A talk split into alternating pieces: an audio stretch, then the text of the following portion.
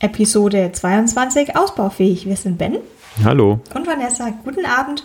Heute gibt's was Italienisches. Guten Abend.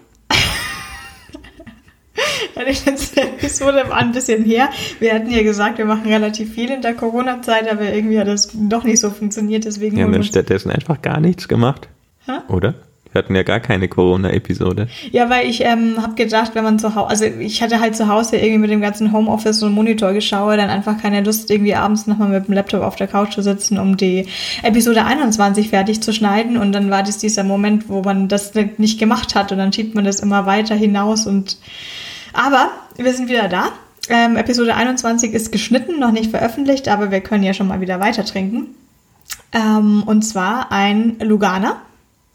Mhm. Sagt die Lugana was? Nein. Das ist verblüffend, weil mir sagt es relativ viel. Ähm, ich glaube, ich habe erst so ein, zwei Lugana in meinem Leben, in meinem langen Leben getrunken. Haben wir beide nicht so getaugt. Allerdings waren es, glaube ich, auch beide recht günstige Flaschen. Und mir ist Lugana schon relativ bekannt gewesen, weil so viele Freundinnen von mir auch gerade äh, aus der italienischen Gegend oder auch Italienerinnen davon so vorgeschwärmt haben, von dem Lugana ist jetzt hier voll gut und ist ein junger, frischer Weißwein. Ich sage jetzt nicht mehr, dass er nicht alkoholisch wäre, sondern ist er eigentlich auch schon, weil er hat 12,5 Prozent, aber ist eben so ein heißer Tage Terrassenwein. Also junger, frischer Weißwein, die Beschreibung ist eigentlich schon genau das Gegenteil von dem, was ich normalerweise in Weißwein haben möchte. Aber Ja, das werden wir jetzt dann sehen. Mm, Ja, ich hoffe, dass jung und frisch jetzt nicht unbedingt heißt, dass es sehr säurebetont wäre, weil ich will jetzt keine rassige Säure haben. Und das ist Ja. beim Lugana, glaube ich, auch nicht der Jung Fall. klingt halt immer nach so nach diesem grünen Geschmack.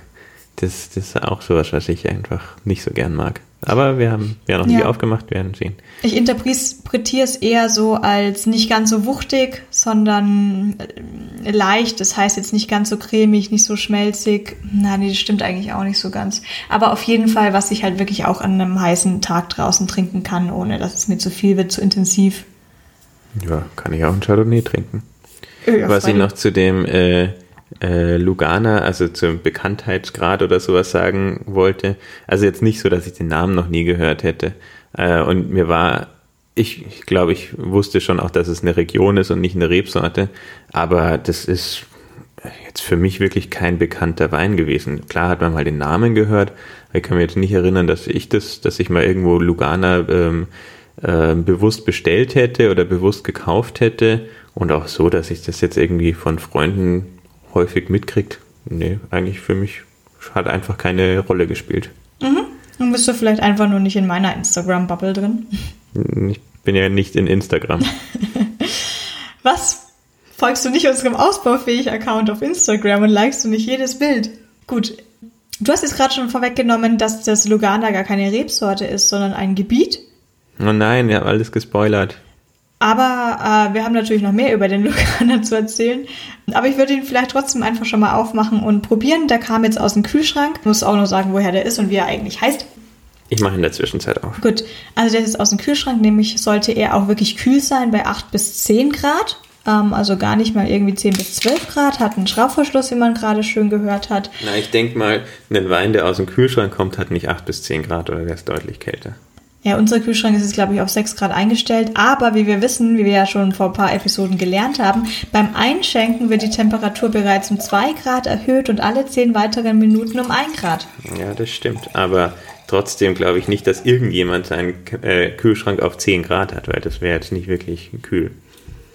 Nee, äh, keine Ahnung. Also vielleicht so ein Weinkühlschrank, den kannst du auf 10 Grad einstellen, aber nicht einen normalen Kühlschrank. ja, ich glaube, dass so 4 bis 7 Grad ist so die normale Einstellung. Ja. Aber wer weiß, vielleicht gibt es da auch so sehr strombewusste Menschen da draußen. Sehr strombewusst und sehr haltbarkeitsunbewusst. Ja, wenn man jetzt nur Eier im Kühlschrank lagert und Gemüse, dann. Wenn man nur Dinge lagert, die nicht kühl sein müssen, ja, macht Sinn. Ja.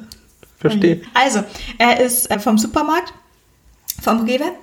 Und zwar ist es der Alta Corte Lugana und da steht auch drunter die Bezeichnung des DOC, was die italienische, VDP. was das italienische VDP ist. Und der Lugana ist von 2019. Wenn ich es auch richtig verstanden habe, ist das jetzt auch nicht unbedingt ein Wein, der dazu gemacht wurde, dass er jetzt lange lagert. Von daher dachte ich, frisch trinken vielleicht eine gute Idee. Auf der Weinseite, also beim Rewe hat, wird beliefert oder ist irgendwie so eine Tochterfirma, das sind die Weinfreunde. Das ist dieses Extra-Regal, oder? Beim Rewe. Das ist nicht im normalen Weinregal. Genau, das war auch so ein Emblem-Dingens äh, von den Weinfreunden noch mit drauf. Mhm. Deren Seite steht, glaube ich, trinken jetzt und noch weitere zwei Jahre. Also der ist von 2019 bis maximal 2022. Also auf jeden Fall relativ flott trinken. Ähm, zum Preis sagen wir jetzt oder sagen wir später? Willst du raten? Jetzt trinken wir erstmal, dann sagen wir einen Preis und dann können wir sagen, ob er angemessen ist. Ich weiß ja schon, was er gekostet hat, weil das vorher die Seite offen. Aber, ähm, okay. Deswegen kann ich jetzt leider nicht mehr raten. Schade. Ähm, bevor wir anstoßen, müssen wir gucken. Wir gucken die Farbe. Ich finde sehr, sehr blass. Vom Farbton her so eine Strohfarbe, aber wirklich sehr blass. Sehr viel, das Stroh sehr in sehr viel Wasser aufgelöst. Mhm. Stimme zu, vielleicht einen ganz, ganz, ganz kleinen Ticken grünlich zum Gelb. Jetzt wissen wir natürlich nicht, ob das eine typische Farbe für Lugana ist, oder? Äh, doch, das, das wissen wir. Ja, ja, ist es. Hast du gesagt, was die Rebsorte ist? Nein, noch nicht. Aber wir trinken erst mal. Okay, wir trinken erst. Ha, der, der, also er riecht nach unfassbar viel mehr, riecht als dass er auf, aussieht. riecht auf jeden Fall komplexer, als er aussieht. Er ist jetzt nicht, nicht super intensiv vom Geruch, aber mehr als die Farbe jetzt hat. Ähm ich finde es ein bisschen schwer zu beschreiben, nach was er wirklich riecht. Ich finde, er riecht schon ein bisschen fruchtig mit ein bisschen Süße. Mhm fruchtig, ja. Ich, Gar nicht mal frisch. Also einen frischen Geruch hätte ich jetzt halt mehr Säure oder sowas in der Nase erwartet. Da habe ich jetzt wenig oder so Zitrusaromen riecht man jetzt gar nicht raus. Auch nicht so richtig grüne Aromen, so dieses Grasige oder so habe ich jetzt auch nicht. Er riecht eigentlich schon eher wie ein gehaltvollerer Weißwein. Es ist jetzt nicht einer, der im Fass gereift ist, aber Erinnert mich auch von, vom Geruch her eher an Chardonnay als jetzt irgendwie an Riesling oder gerade einen Veltliner mit so grüner Stachelbeere. Also riecht jetzt eher so Steinobstmäßig, so ein bisschen kräftiger, habe ich das Gefühl. Gleichzeitig aber nicht nach Steinen oder Mineralität. Ja. Ja, gut. Dann können wir anstoßen. Darf ich jetzt trinken? Ja, ich darf jetzt trinken. Ja, das ist jetzt auch tatsächlich mal ein Wein, der so schmeckt, wie er riecht, würde ich mal sagen. Das hat man ja sehr selten eigentlich. Ich finde, er hat auch eher so einen Steinobstgeschmack, also schon eher einen, ja, das ist schwierig zu beschreiben. Also er hat einen kräftigeren, fruchtigen Geschmack, aber leicht. du meinst, er hat Komplexität? Ja, genau, aber, aber, ist aber ist, er ist nicht so intensiv. Ja. Ja. Also beim Essen würde man sagen würzig. Also er ist nicht so würzig, aber er schmeckt schon nach was. Also ich feiere hier gerade ein Fest. Wir haben mal wieder einen blinden Wein gekauft im Supermarkt und ich finde ihn gut. Ja, ich finde es auch relativ gut. Also ich würde das jetzt absolut nicht als, äh, wie war die Beschreibung, jung und frisch? Frisch und mhm, fruchtig? Mhm. Jung und frisch mhm. war die Beschreibung. Das würde ich absolut nicht als jung und frisch bezeichnen. Er schmeckt weder jung noch schmeckt er besonders frisch.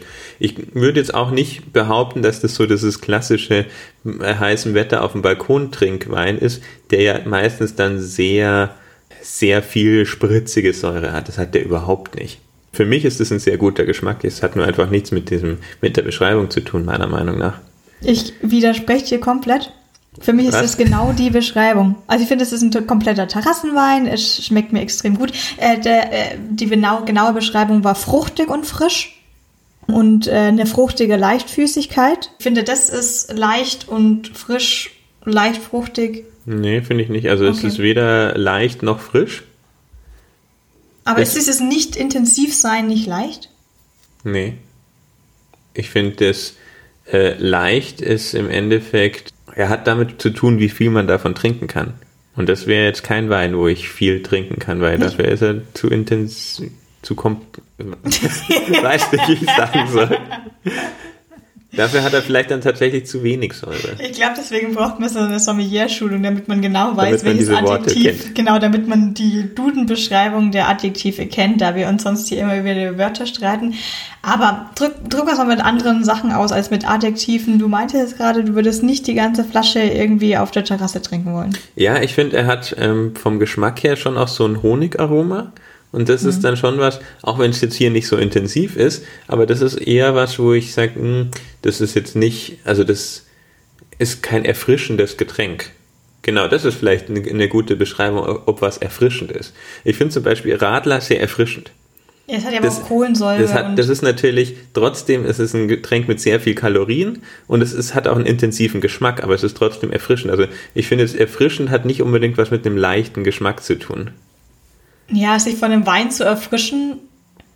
Gut, eine Ja, ja, Weinschorle doch, gibt's äh, auch. Das geht halt dann bei so einem spritzigen Wein schon. Meinst du das, Sekt oder nur einem Stillwein, der vielleicht nee, mehr ich meinte, ich Säure meinte jetzt hat? Mhm. säurespritzig, nicht, nicht prickelnd. Oder Weinschorle zum Beispiel, auch sehr erfrischend. Ja, kann man mal so einen halben Liter wegtrinken. Ja, ich weiß nicht. Ich verstehe zwar, was du sagst, trotzdem würde ich sagen, das wäre auch meine Wahl auch tatsächlich dann bei so einem heißen Terrassentag. Ja, ich muss wirklich sagen, dass er mir gut schmeckt. Da nichts dagegen. Ich finde nur diese äh, Klassifizierung hat jetzt für mich nicht so gepasst. Durchaus würde ich aber auch als in dem Vergleich erfrischend bezeichnen und würde das auch als erfrischender vielleicht bezeichnen als jetzt einen, einen säurehaltigen Wein. Ja, also äh, bei, ja. Das ist für mich eher ein Gefühl, das ich habe beim Trinken, als tatsächlich einen Geschmack, dieses Erfrischende.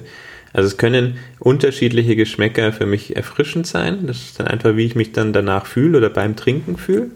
Und das Leichte, das Adjektiv leicht, das hätte tatsächlich dann eher was mit dem Geschmack zu tun, wo ich sage, okay, ist das eben ein, ein intensiver Geschmack oder, oder eher nicht. Am besten einfach mal nachkaufen und selber probieren. Ich finde es auf jeden Fall sehr angenehm. Was mir jetzt trotzdem auffällt, ist, dass er jetzt auch nicht wirklich lange im Mund bleibt. Also man schluckt ihn runter. Bist du da anderer Meinung? Finde ich gar nicht mal so. Also dafür, dass er nicht so, ja, wie gesagt, intensiv würzig, wie auch immer man das nennen will, schmeckt, finde ich, bleibt er eigentlich relativ lang im Mund. Wir müssen jetzt die, oder du musst jetzt die Rebsorte sagen, weil ähm, da steht noch was dabei bei der Rebsorte, was für mich den Geschmack sehr gut erklärt und beschreibt. Alles klar. Ähm, also wir hatten es ja schon erwähnt, Lugana ist keine Rebsorte, sondern ein Gebiet. Und zwar ist es das Gebiet beim Gardasee, das bei der Lombardie und Venetien in der Region liegt. Genau, und dieses ganze Gebiet beim Gardasee, wo man Wein anbaut, da kann man den Lugana Wein herstellen. Und der Lugana Wein ist entweder komplett reinsortig oder ein Cuvée, der aus mindestens 90 Prozent von der Rebsorte Trebbiano di Suave hergestellt wird und eben noch 10 Prozent was anderes. Bei unserem Wein, den wir jetzt da haben, ist es eben genau ein Cuvée aus dem Trebbiano di Suave und noch Chardonnay dazu ein bisschen. Auf der Flasche steht sogar Trebbiano di Lugana. Genau, gut, dass du sagst, weil das sind beide Synonyme. Okay. Also Trebbiano di Suave und Trebbiano di Lugana, es ist die gleiche Rebsorte, es ist nur ein anderer Begriff dafür und sowohl ähm, Lugana und Suave geben eigentlich eher Ortschaften an. Also Trebbiano, keine Ahnung, da hatte ich jetzt überhaupt keinen Geschmack irgendwie assoziiert dazu.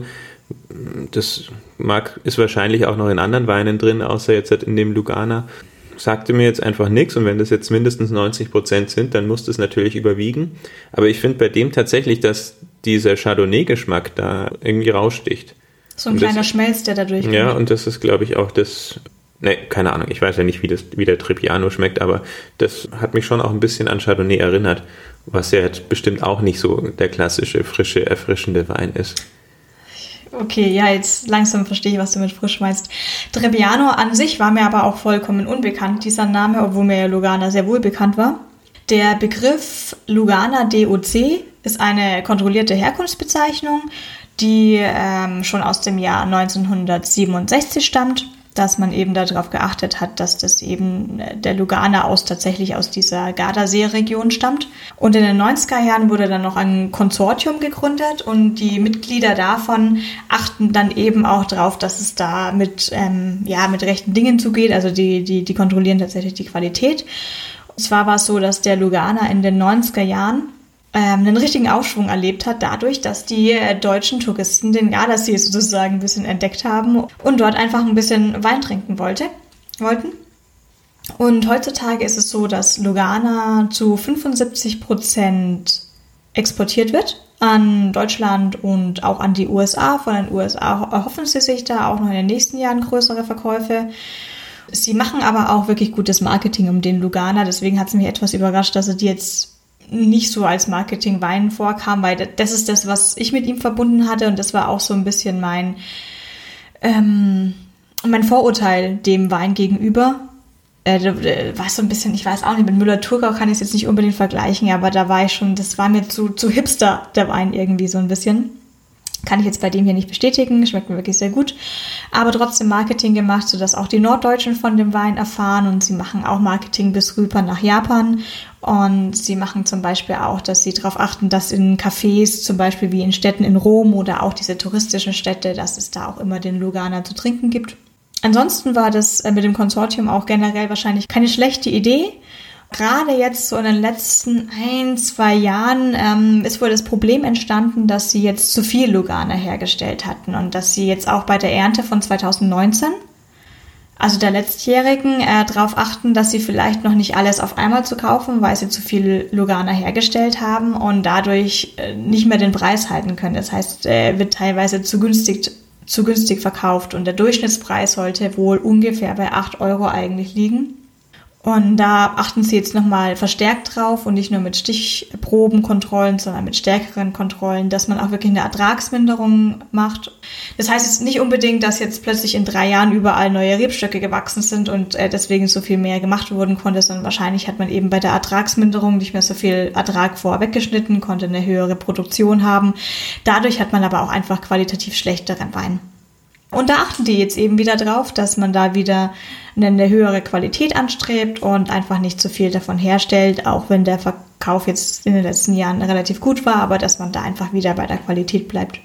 Weiß man, wie viel Anteil der Lugana beim äh, italienischen Weißwein hat? Also in Herstellung oder in Export oder wie auch immer, dass man das so ein bisschen einschätzen kann, wie viel das ausmacht, weil ich weiß jetzt auch nicht, wie groß die Lugana Region ist, natürlich.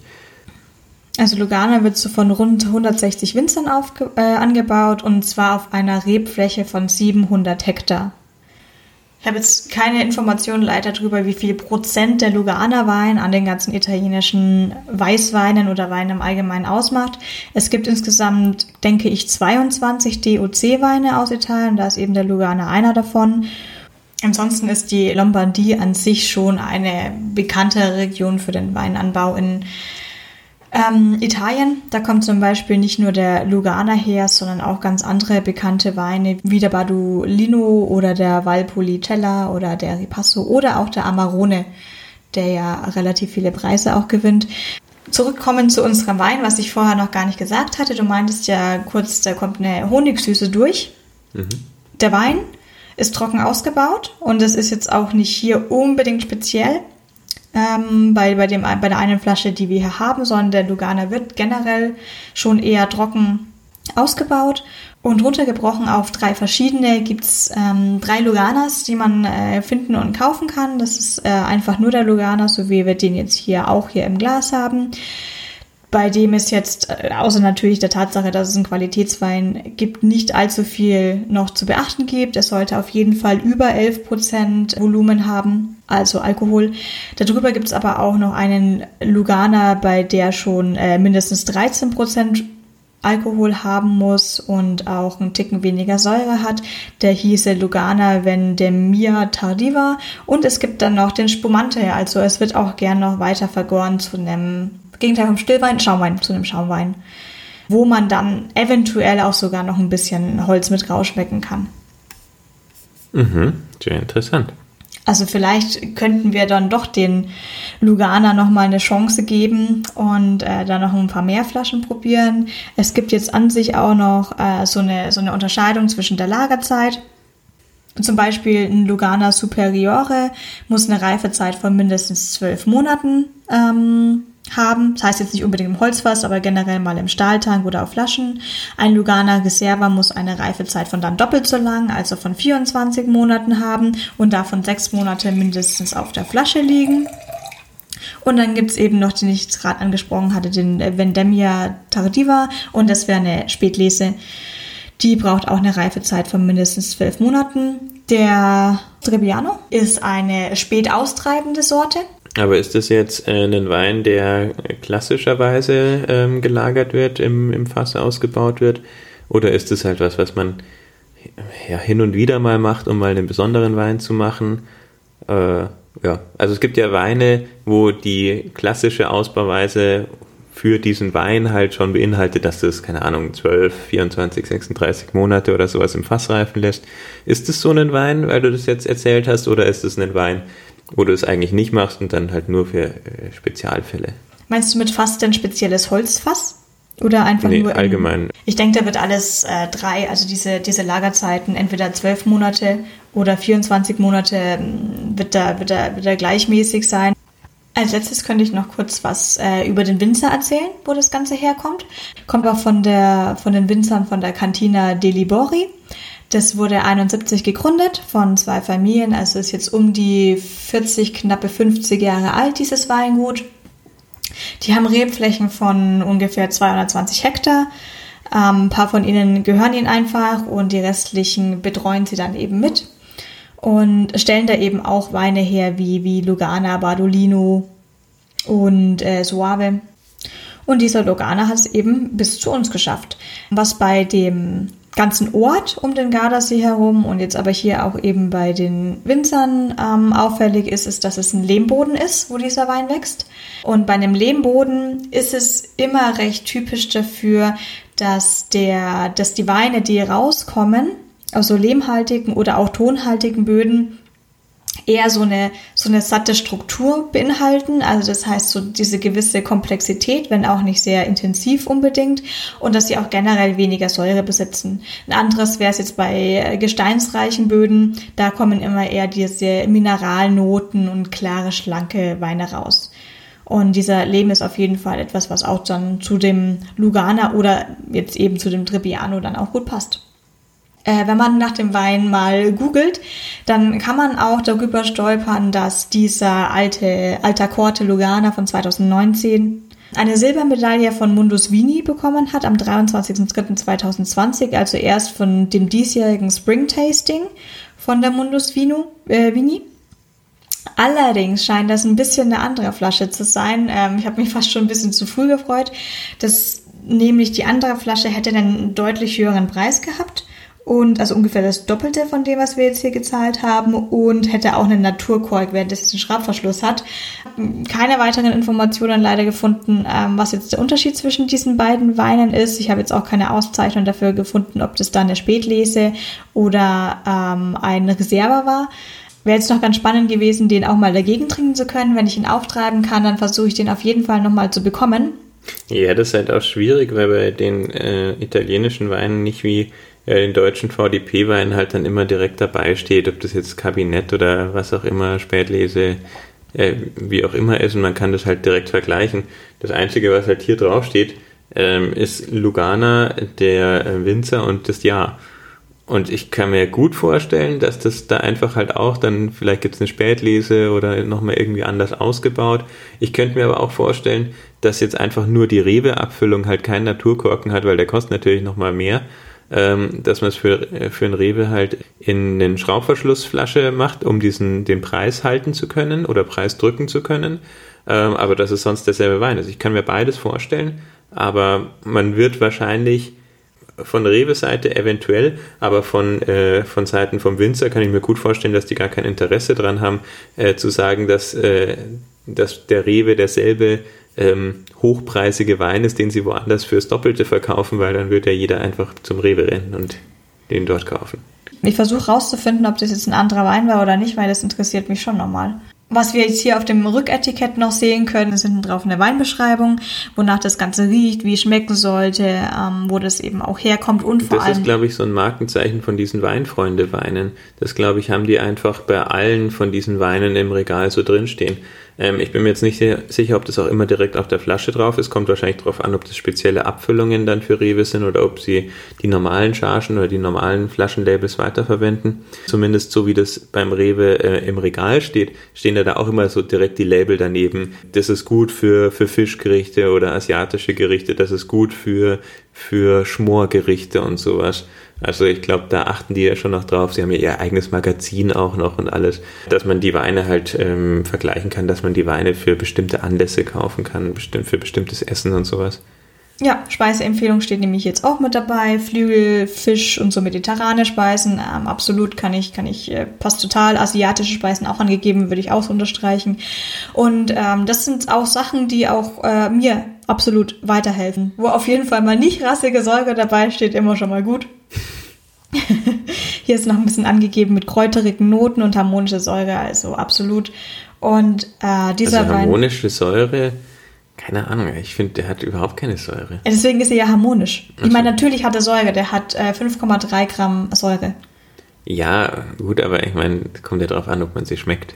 Richtig, und das ist ein trocken ausgebauter Wein. Da, da ist nicht mehr viel Restzucker da, der das der jetzt irgendwie Säure ausgleichen könnte. Okay, also wenn man sie nicht schmeckt, ist ja. ja okay. Also harmonische Säure, quasi keine Säure. Das ist gut. Ich bin, bin absolut zufrieden. Jetzt haben wir das Wichtigste vielleicht immer noch nicht gesagt. Oh Gott, die armen Leute, die bis jetzt hier zuhören müssen, um endlich mal den Preis zu erfahren. Mhm. Du wolltest nicht raten, weil du meintest, du hättest es wohl auf der Seite gesehen. Ja. Genau, der Wein kostet regulär 6,99 Euro. Mhm. Aber ihr habt das wieder klug gemacht. Ich habe es hier im Angebot gekauft. Für nur 5,50 Euro. Okay, also für 5,50 Euro ist er schon sehr gut. Habe ich jetzt aber leider auch nicht regelmäßig irgendwie im Angebot gesehen, was schade ist. Äh, vielleicht. Aber für 6,90 Euro finde ich auch einen okayen Preis. Also ich würde mhm. jetzt sicher nicht äh, über 10 Euro dafür zahlen. Also der Preis, der bei Mundus Vini angegeben war, der war ja 14,90, glaube ich. 14, ja. Das wäre mir jetzt nicht wert, wenn das derselbe ähm, Preis ist.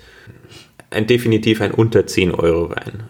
Was nicht heißen soll, dass er, dass er irgendwie schlecht ist. Nur man merkt eben, da war nicht in einem Holz was ausgebaut, der war jetzt noch nicht mal nicht im ja, Holz lang halt gejagert. Nicht, einfach nicht so aufwendig definitiv ein guter Wein. Ich würde sagen, sowas in der Preisregion zwischen 6 bis 8 Euro macht man nichts falsch damit. Ich habe ihn ja auch deswegen auch dann gekauft, weil wir hatten ja dann doch irgendwie dieses Corona-Problem, dass wir jetzt nicht, zwar vielleicht keine Episoden dazu gedreht hat, aber dass wir dann irgendwie doch relativ viel Wein getrunken haben, weil man war ja nicht mehr, man war ja nicht mehr außer Haus. Man hat ja nichts zu tun, konnte ja nichts machen, ja, außer Wein halt trinken. Nie irgendwie Auto fahren, nie irgendwie nüchtern sein und man war halt generell nicht auf der Arbeit beim Feierabendbierchen, sondern war halt das Feierabendweinchen.